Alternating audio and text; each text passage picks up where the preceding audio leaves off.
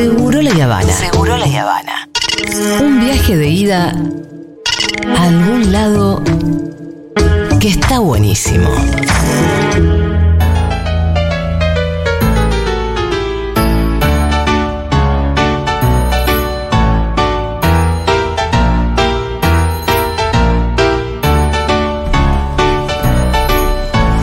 Pam, param, pam. Bien, vamos a la columna del Dana Contreras. El ¿Qué no en la infancia y los berrinches. Sí, vamos a hablar de berrinches porque ¿saben hace cuánto no hablo de berrinches en esta casa? Desde el 2021. ¿En serio? Así, una columna Y dedicada. a mí me parece que es de los temas que más, más. em, ¿Cuál es la palabra? Eh, la gente no sabe manejar. No, Que más asustan a la gente. Sí. Que piensan que su hijo tiene un problema. sí, recontra. ¿Viste? Que más mala interpretación y que, hay. además- y que peor re- respuesta inventa la gente ante el problema del berrinche, Sí. que en realidad sabemos que no es problema. Hay mucho drama alrededor de berrinche porque cansa, agota, Sí, es cierto. sí. Digo, vos pensás que si vos que tenés una hija perfecta, a veces te agotan sus berrinches. Sí, claro. Imagínate con niñas quizás con una personalidad un poquito más opositora, es muy difícil, ¿no? Porque el berrinche además viene después de que te creíste durante un año y pico que tu hijo o hija era genial, que medio que todo lo que hacías le parecía espectacular, le sonreías y ya estaba todo bien, que si le sacabas el juguete que tenía y le dabas otro no pasaba nada. Y de pronto te empezás a encontrar con que ese niño o niña se empieza a enojar. Le empiezan a pasar cosas y se empieza a, a justamente enojar con vos, que eras medio la fuente de todo lo bueno. Entonces yo también creo que la dificultad para acompañar los berrinches tiene que ver también un poquito como con un golpecito al ego. De, ah, te estás enojando conmigo con todo lo que hago yo por vos. Vos estás haciéndome esto a mí. Hay Sí. algo de esto, ¿no? También. Más allá de que ahora vamos a charlar de por qué sucede, en repasar un poquito esto. Y traje como un poco una actualización, porque en su momento yo había hecho una intro de qué eran los berrinches, que son básicamente des- desbordes emocionales, ¿sí? Desregulaciones que tienen los niños y las niñas porque quieren cosas que no pueden obtener, ya sea porque les decimos que no o porque efectivamente no logran hacer algo. Eh, esas desregulaciones tienen que ver con la madurez del cerebro en ese momento. A partir de los 18 meses, 24 meses en realidad empiezan los berrinches y a los 3 años se ponen peores, debo decir. La gente cree que a los 3 se pasan y no, a los 3 empiezan, para mí los posta.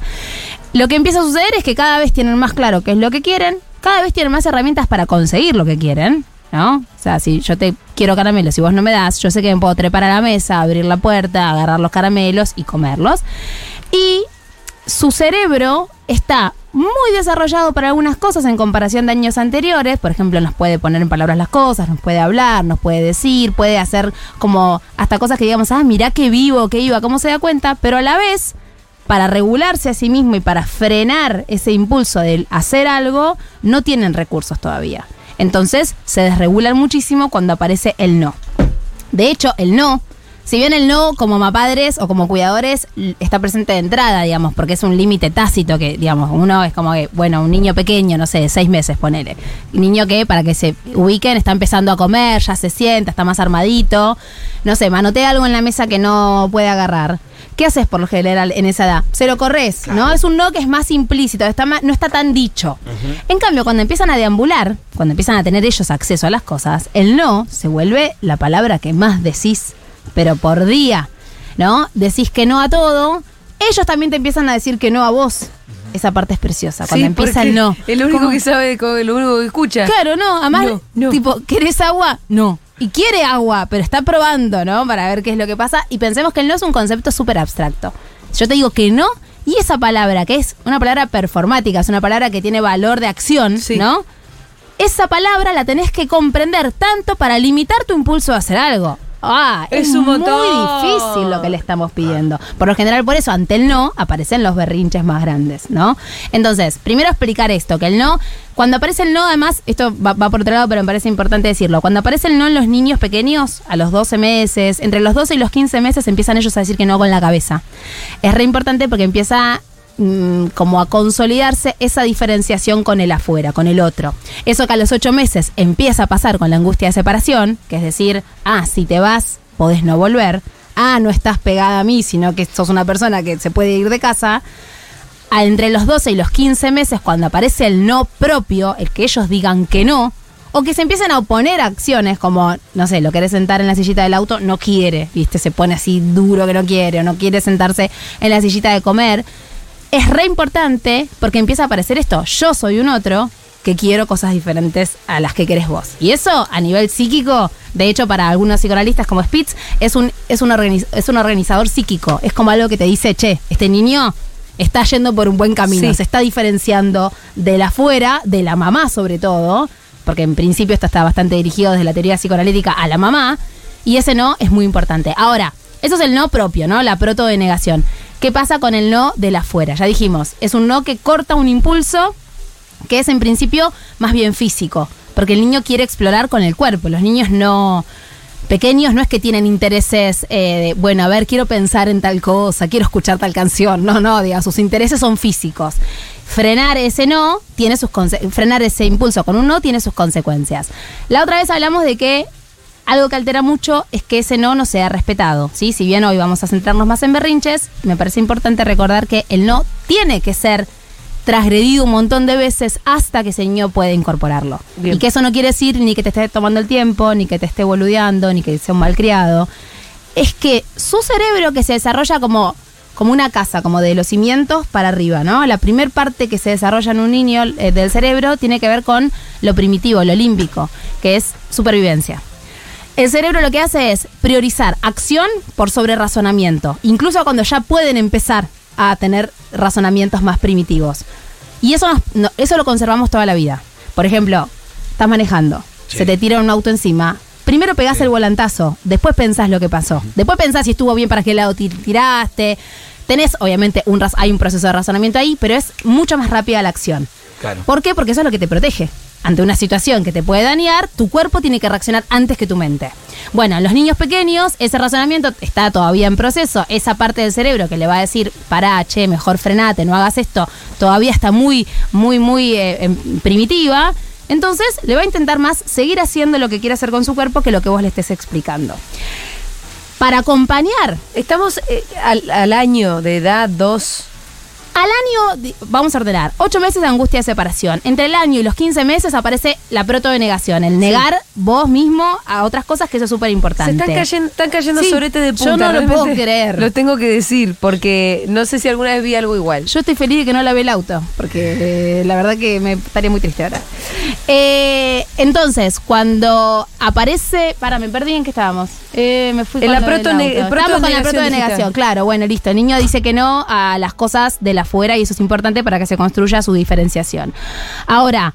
Cuando el no viene de parte de los adultos, causa esta bronca y este enojo que es irrefrenable. ¿Y qué es lo que suele pasar que estabas diciendo vos, Julita? Que no sabemos cómo actuar. Ah, me estabas preguntando en qué momento era. Sí. Yo te decía, más o menos a los 15 meses empieza a aparecer este no propio, pero estos berrinches ante ese no a partir de los 15, 18 meses y se van a ir potenciando. Es una etapa que parece que no termina más, por eso también agota tanto. Porque arrancaste a los 15 meses, a los 18 se puso peor, a los 2 años se puso peor y a los 3 ya no tenés más recursos para Sí. seguir acompañando ese no a todo. ¿No? Esto que te contaba hace otro día, me quiero poner los zapatitos. Bueno, no sé, no, es como que todo el tiempo uno tiene que estar negociando, ¿no? Sí. Y eso agota.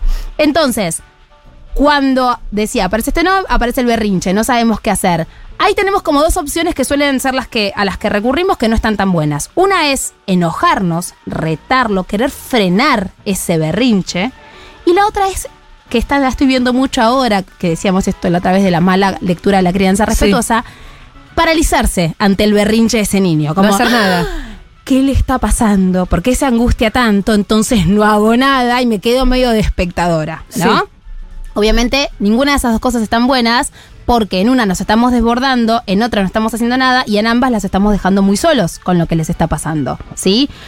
Lo que les está pasando... A ver, quien más necesita ayuda en un momento de desborde y enojo es ese niño. Digo, no es que ese niño te está haciendo algo a vos. Esa acción no es dirigida hacia vos porque te quiere joder la tarde, porque no le importa que estás llegando tarde a tu laburo. No, no le pasa mm, por ahí. No es tan complejo. Realmente está tan desregulado, están activadas todas las alarmas cerebrales de momento de estrés, ¿sí? Y ese niño no puede volver a su eje. ¿Qué es lo único que podemos controlar? Más que querer controlar la acción o la reacción de ese niño, lo único que podemos controlar es lo que nosotros hacemos.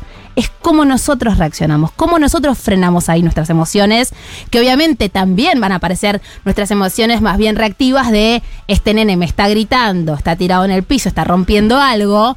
Voy a querer hacerle algo, ¿no? Porque también tenemos esas reacciones primitivas. Nosotros tenemos que evitar eso, porque eso lo que va a hacer es terminar espejando ese desborde y hacerlo todavía más Sí. grande. Escúchame, está muy mal si uno se larga a llorar. A ver, contextualizame lo que le pasó a tu amiga. ¿Cómo fue? Hay una amiga que tiene Sí. una hijita. Sí, eh, que el otro día teníamos noche de chicas, ¿no? sí, Y ella me empezó a romper los huevos con todo lo que podía. Sí. No, no quiero comer esto, no quiero hacer esto, no, no, no. Era todo no, todo no, todo no. Y bueno, en un momento me culminó la paciencia y la reté. Sí. Y se larga a llorar. Yo no estaba teniendo un buen día tampoco. y entonces, para, le digo, bueno, ya, no sé qué. ¿Por qué estás llorando ahora? Y me dice, porque no estamos teniendo una noche feliz. Ay. Me mató, boludo. ¿Y qué le dijiste ahí? Me dijo, porque no estamos teniendo una noche feliz. Esa es más Y viva. ahí, y ahí me largué a llorar yo, Esa es más porque viva. me mató. ¿Y qué? Bueno, está bien, te largaste a llorar. Sí. ¿Y qué le dijiste? Tengamos una noche feliz. Está bien. Retrocedamos en el tiempo y, y empecé a hacer un juego donde podíamos borrarnos los recuerdos, no sé Muy cómo. Bluey, recuerdos- muy Bluey. muy todo, sí. Bluey todo. Escuela Bluey. No sé si pasó en Bluey, pero podría ser un Podría- capítulo de Bluey. Podría. No, entonces agarramos a un duende de los malos recuerdos, borramos todo lo que acababa de pasar para refundar la noche. No, yo te amo. Nos fuimos a dormir como a las 2 de la mañana, Claro. porque claro, Sí, había que volver a empezar. Más, Porque a las salió dos de del la mañana recién eran las 8, ¿no? Hubo que salir del jardín de nuevo, de todo de nuevo. Había que refundar la noche, entonces de vuelta a esto, de vuelta a comer, de vuelta a la peli. Muy lindo, muy lindo recurso. Pero refundamos precioso. la noche, sí. Muy lindo. Está bien que haya llorado un poquitito, Va te ser- dio va a ser- culpa. Va a ser presidenta. ¿Te dio culpa? ¿Qué, Rita? Ahorita va a ser presidenta. Pará, porque vos le No sé si es un lindo deseo. Porque... No, es es es es. es- Me dijo, no tuvimos una noche feliz y por eso estaba sacada en un momento. A vos te hizo llorar que ella se sintió angustiada. Eh, la Me culpa que le de- generaste tu- con tu frustración. Como el, ay, Es que Pero además dijo- ella venía pero rompiendo una las nena pelotas. le dijo, no estamos pasando una noche feliz. A mí me o sea, ya está, te mató, te mató. Mató. Estuviste preciosa, brillante, divina, creativa, de verdad. Le agregaría, si uno pudiera Sí, volver el sí. tiempo atrás y decir, a ver, ¿qué otra cosa? Decirle, no, mi amor, no es tu culpa. Yo me enojé porque estoy un poco cansada, porque me estás queriendo Pero para, cambiar ella todo. nos, nos asumió, nos asumió una culpa. Sí, bueno, pero un poco. Ah, puede ser que haya Sí. dicho, che, vengo rompiendo los huevos. la Claro, se dio cuenta de que Vengo su accionar te rompiendo los estaba huevos. rompiendo los huevos a vos. Mamá se cansó y me retó. Y no estamos teniendo una noche feliz. Exacto. Y de hecho eso es algo que con los berrinches suele pasar, que es que, no, no fue tu caso, claramente te pongo un 10, pero que a veces los hacemos sentir culpables. Mira cómo me hiciste poner, Sí, claro cómo me pasa. haces enojar, mira cómo, ¿no? Y eso es, eso es algo que tenemos que revisar porque después crecen creyendo que son responsables de las emociones de los demás y lo cierto es que no. Tenemos que trabajar la empatía, trabajar de que es importante que entiendan que sus acciones modifican al resto, por supuesto, pero nuestra emocionalidad es, es- es responsabilidad nuestra. Siendo adultos frente a un niño de 3, 4 años que se está desbordando, si nosotros no podemos frenarnos, bueno, obviamente eso tiene que ver con nuestra nula educación emocional, ¿no? E- Y con cómo hemos sido criados y criadas, pero eso es problema nuestro, no es responsabilidad de ese niño o niña. Entonces, mi actualización, si se quiere, de lo que hablamos en aquella columna muy vieja, que les pido que la vayan a escuchar si tienen ganas ahí en Spotify, es esto, es frenemos un poquito nuestro desborde propio ante ese desborde. Un consejo que doy que suele funcionar es no reaccionar inmediatamente. Por lo general, cuando vemos ese desborde, lo que empieza a aparecer es que quiero enseguida ir a resolver. Entonces voy, te grito, te agarro, te levanto del piso tomarse de verdad tres segundos, respirar, recordar que no te lo está haciendo a vos y que ese espejo que vos tenés que transmitir tiene que ser un espejo de cierta calma. Fastidio puede aparecer, obvio, no vamos a hacer, digo, la- yo no quiero que tener a madres diciendo, querido hijo, no me molesta tu angustia. No, pero tenemos que estar tranquilos para que esa calma pueda aparecer. Sí, no es nuestra responsabilidad, exactamente. Fuego. Es nuestra responsabilidad acompañar Claro. ese desborde de otra manera. Si vos subís el tono, se, se pone a gritar más, no se calma, está cada vez más lejos de calmarse y, Y- todo es peor. ¿Y sabes por qué? Que esto cuando yo lo, lo estudié y lo aprendí hace muchos años me dio mucha tristeza porque ya había arruinado un poco a Nina. Ah. Porque... No, a Nina no la arruinaste. No, Yo no sé cómo hizo Nina, pero no, no, no la arruinaste. No, ahí tuve que ir la, tuvo que ir a la escuela. Eh, pero no, pero que cuando ese niño se desborda más con tu desborde, lo que pasa es que tiene cada vez más miedo. Cuando vos gritás, siendo un adulto que le triplicás su tamaño, ¿no? Cuando vos gritás un poco, ni siquiera estoy yéndome a casos extremos de violencia, ¿no? Sino que gritás, te enojás, pones cara de malo, para ese niño sos un monstruo en ese momento. Sí. Y ahí todavía más aparecen Sí. sus mecanismos de defensa. Te va a querer pegar en ese momento probablemente ese Sí, sí, niño. sí. Igual no hay nada más doloroso que ver a tu hijo mirarte con cara de miedo. Ay, terrible. No, me- es- Es co- me es- desarma. eh, una- sí. ah. No, no, pará, pará, pará, no pasa nada. Enseguida yo sé cómo retrocedo. Es que ahí tenés tu espejo. Ahí dices, ah, la mierda, ¿cómo me debo estar viendo? Pero Para no que... hay nada más doloroso que tu hija te mire con miedo así, ¿viste? No, no me Gran miedo. escena de Monsters Estaba pensando. con Sullivan, ¿no? Y lo mismo. Exactamente. Y Ese- cuando Sullivan se ve a sí mismo con cara horrible y por qué le generó ese terror. Es que para mí esa escena está súper dirigida a los Sí, padres. sí. Es como en ese momento No que seas aun- ese monstruo, aunque total. sea justificado, ¿no? Para vos, digo, como cómo hiciste, porque además a veces las cosas, las cagadas que se mandan son un bajón. A veces esto te rompen la computadora, tiran algo que sabían que no tenían que tirar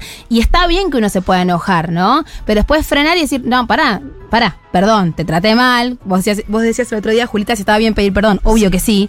Pero digo, para el berrinche, hasta estratégicamente es más fácil de desactivar si mantenemos la, La calma. calma. Y si no sermoneamos, y esto me lo digo a mí, porque yo a mí que me encanta hablar, mi gran problema en los berrinches es que sermoneo. Pero vos no te das cuenta de lo que ta, ta, ta, No, ta, y ahí, claro, no está, Ya no está el está. momento de entender No te está escuchando en ese momento. No le importa lo que vos le estás diciendo. Momento para la palabra, porque por supuesto es necesaria, va a ser después, cuando ya se calme, cuando ya bajó la guardia. ¿Sí? Otro consejito pequeñito que doy es. En los momentos de berrinche, no intentar contacto físico, porque a veces también la mala lectura, la crianza respetuosa y el manejo de berrinches es anda y abrazar. ¿Ah, no? Anda. En ese momento, Te no, empuja. si te deja así, si te deja así, si Ah, vos. Hay que leer la escena. Hay que leer la escena. Vos te. Vos te tenés que dar cuenta. Si ese niño o niña está en modo ataque, Mm, sí. de vuelta, a nivel cerebral, ¿Te ¿eh? estás prestando para el bife? No te no, acerques. no, porque aparte se lo vas a querer devolver. Es como el gato cuando está con la cola. No te acerques en ese momento. Por más que sea tu gato, no lo hagas. Entonces, espera que baje un poco la guardia. Hay un momento en el berrinche que es como muy lindo de ver, en el que el niño medio que se desarma, que hace como. ¡ah! y afloja los hombros y es como, venía atajame, Ah, porque claro, no doy más. no doy más. En ese momento, por supuesto, sí Y ahí- y tenemos ahí que estar. la congoja.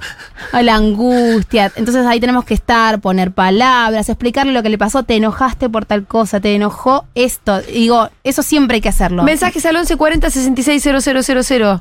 Seguramente que ustedes tienen sus dudas a mí me respecto de los mata berrinches. le Por favor. agarra ese que te empieza a querer explicar y pero, pero, Ay. porque a mí. a Che, yo a tengo una receta, yo tengo una Palabras. receta casera para esa, para, para cortar la congoja esa. ¿Cómo es? Es infalible, ¿eh? Agua con azúcar. ¿No se las dieron nunca? A mí me No. daban para dormir, pero. ¿Agua Pero con azúcar? quiero- Mi abuela. eh, con- como la situación. Eh, ¿Viste el llanto cuando no puedes parar de llorar Ah. y después no puedes respirar porque seguís?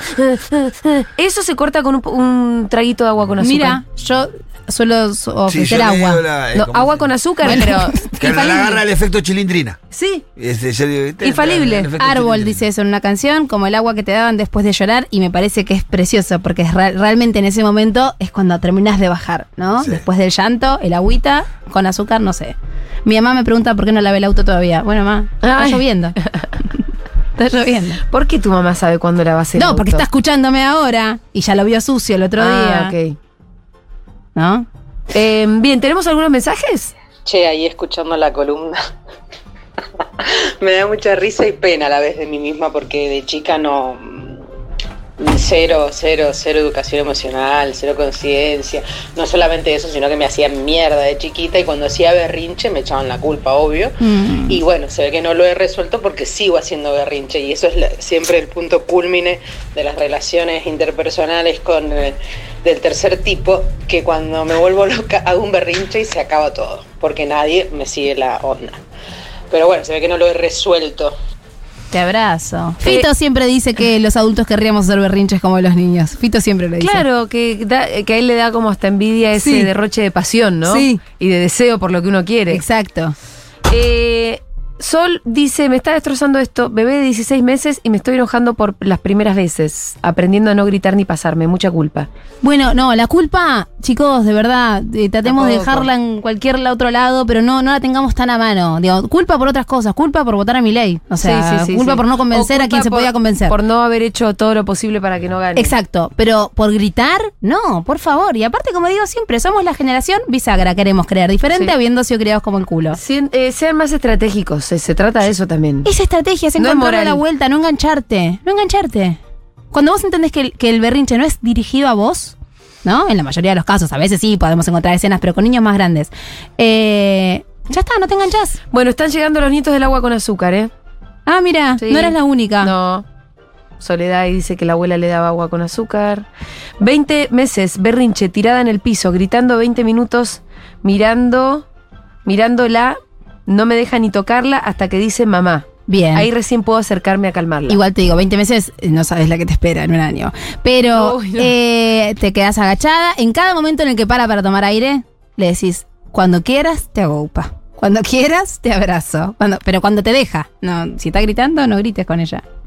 Acá, niño de dos, escuchando atentamente, cada berrinche es único, no hay recetas, hacemos lo que podemos. Bueno, sí, hay la receta es no volverte loca a vos, es lo que te estamos diciendo, María Claro, Cecilia. es cierto que digo, no, eh, es verdad esto Pero no sé, sí, no hay una receta mágica. No, no hay recetas No, mágicas, el claro. punto es cómo vas a responder vos a eso. Bueno, quizás es interesante esto de que no hay receta, porque eso se piensa que es, ¿cómo hago para que esto no esté? Y no, para eso no, va a no estar. existe, va a, Claro, estar. va a estar. Ahora es cómo acompaño. Y, eh, lo más lindo es la Berrinches 1, que fue hace un año. ¿cuándo Dos años, dos años, en, en 2021. ¿Qué es la explicación psicológica del berrinche? Que la podrías resumir ahora, porque eso también te deja más tranquila, ¿eh? Bueno, esto, el niño lo que, lo que tiene es un deseo de hacer algo, no tiene capacidad para poner en palabras Sí, aquello. Sí, y aunque, y aunque ya hable y te cuente cosas, no tiene capacidad en ese momento para poner Sí. en palabras. no tiene mucho filtro. no tiene ningún tipo de filtro y su cerebro se desborda ante el no. Entonces, eso es lo que sucede. El niño necesita pasar por ese momento para poder experimentar lo que es esa frustración de que hay algo que no se da y que después viene la calma. El berrinche es necesario. Cuando te dicen, este niño de 4 o 5 años nunca hizo un berrinche, nunca, a mí me asusta un montón. Mucho más que el niño que hace muchos berrinches. Hola, suben la columna, están todas subidas, chicos. Sí. Siempre están en Spotify. Se suben en el día, además, Se suben en el últimamente, así, enseguida. Mi mamá tenía un método que siempre lo cuenta, que le funcionaba un montón conmigo y que yo todavía lo recuerdo, que es que cuando me agarraban berrinches muy fuertes me preguntaba si estaba muy enojada y yo le decía que sí. Y me decía, bueno, anda a gritar cucuy al balcón. Y yo iba al balcón a gritar y pegaba unos alaridos loquísimos eh, y me calmaba un montón. Pionera, precioso. qué bien esa mamá. Redirigiendo la acción. Ahí lo que hay que entender es que salió la flecha disparada del berrinche. Lo que hay que hacer si está pegando, haciendo algo que no está bien es, no, no, no, podés pegar acá, podés gritar acá, podés romper esto, ¿no? Allá. Como el Tano Pazman, que es esto lo puedo romper. Bueno, así, hay que decirle dónde puede redirigir ese enojo. Está bien que lo saque para afuera, no hay que reprimirlo. Hola Seguroles, acá escuchándoles con mi hija Lucía que tiene 12 y les estoy contando de sus berrinches eh, y estamos recordando bonito. Les mando un abrazo y gracias por esto. ¿Puede ser que exista una suerte de amnesia respecto de los berrinches? ¿De qué? ¿De que vos no te acordás tus propios berrinches? Mi mamá dice, ustedes no hacían berrinche. Para No, mí pero- flashea. Sí, obvio que flashea. Se los olvidó. Obvio que flashea, se olvidó. Y sí, porque tenés que quererlos a tus hijos. Pero hay un ¿no? montón de Te- gente que dice, berrinches. Yo puede ser alguna. Como que uno te quedó. Sí, y también, Uno particular te quedó, pero no fue uno. también era una época en la que era mucho más el dejar de romper las pelotas. Sí, Entonces sí. no había mucho lugar para esa expresión No, de no esa mucho. emocionalidad. No, no, no digo en tu casa en particular, en, en todos lados quienes criamos hoy, por lo general fuimos criados en lugares donde no había mucho espacio para decir lo que te pasaba. Ahora, eh, yo creo que mi vieja no se debe acordar de ni un berrinche de mi herma- ma- hermana más grande. Ujú. Y mi hermana más grande debe pensar que nunca hizo un berrinche. Bueno, probablemente. Pero puede ser que nunca haya hecho un berrinche. No, no. Eso es imposible. Es imposible. Una persona saludable. Sí, es una no persona no muy ley, saludable, sí. ta- ta- no, no- no hay manera de que no haya hecho nunca un berrinche. Porque hay un día. ¿Ya hiciste columna de hermanos más grandes? No, una ¡Epa! vez, esa la tengo ahí medio, medio escrita, ¿eh? Porque ahí hay algo, ¿eh? Sí, y La responsabilidad que tienen los hermanos más grandes. eso te iba a decir. Es a tremenda. veces lo que sucede. Y se nota el día de hoy. O sea, ella tiene 50, yo tengo 40 y ella es la más grande. Obvio, mis hermanas y mis hermanas mayores, yo soy su hermanita. Sí. Obvio, y será así siempre. Pero hay veces, esto quería decir, que el berrinche no se da en esa etapa y se da un poco más tarde. 8, 9 años empiezan a hacer cagada tras cagada. Y está bien, es el berrinche que no, no pasó en otro momento. Empiezan a oponerse a todo, más allá del Ocho, Rubicón. nueve. Claro, cuando Ah. esto no pasó antes, en algún momento pasó. Quizás no le pasó de chiquitita, pero en algún momento, alguna época de mandarse alguna cagada tiene que haber tenido. O quizás adolescencias más feroces tienen quienes no, no tuvieron No, no, mi hermana más grande fue siempre abanderada, siempre perfecta, siempre. Bueno. Siempre se portó bien, nunca generó. Eh, ningún- ¿Cuánta responsabilidad? Mucha, demasiada. Bueno.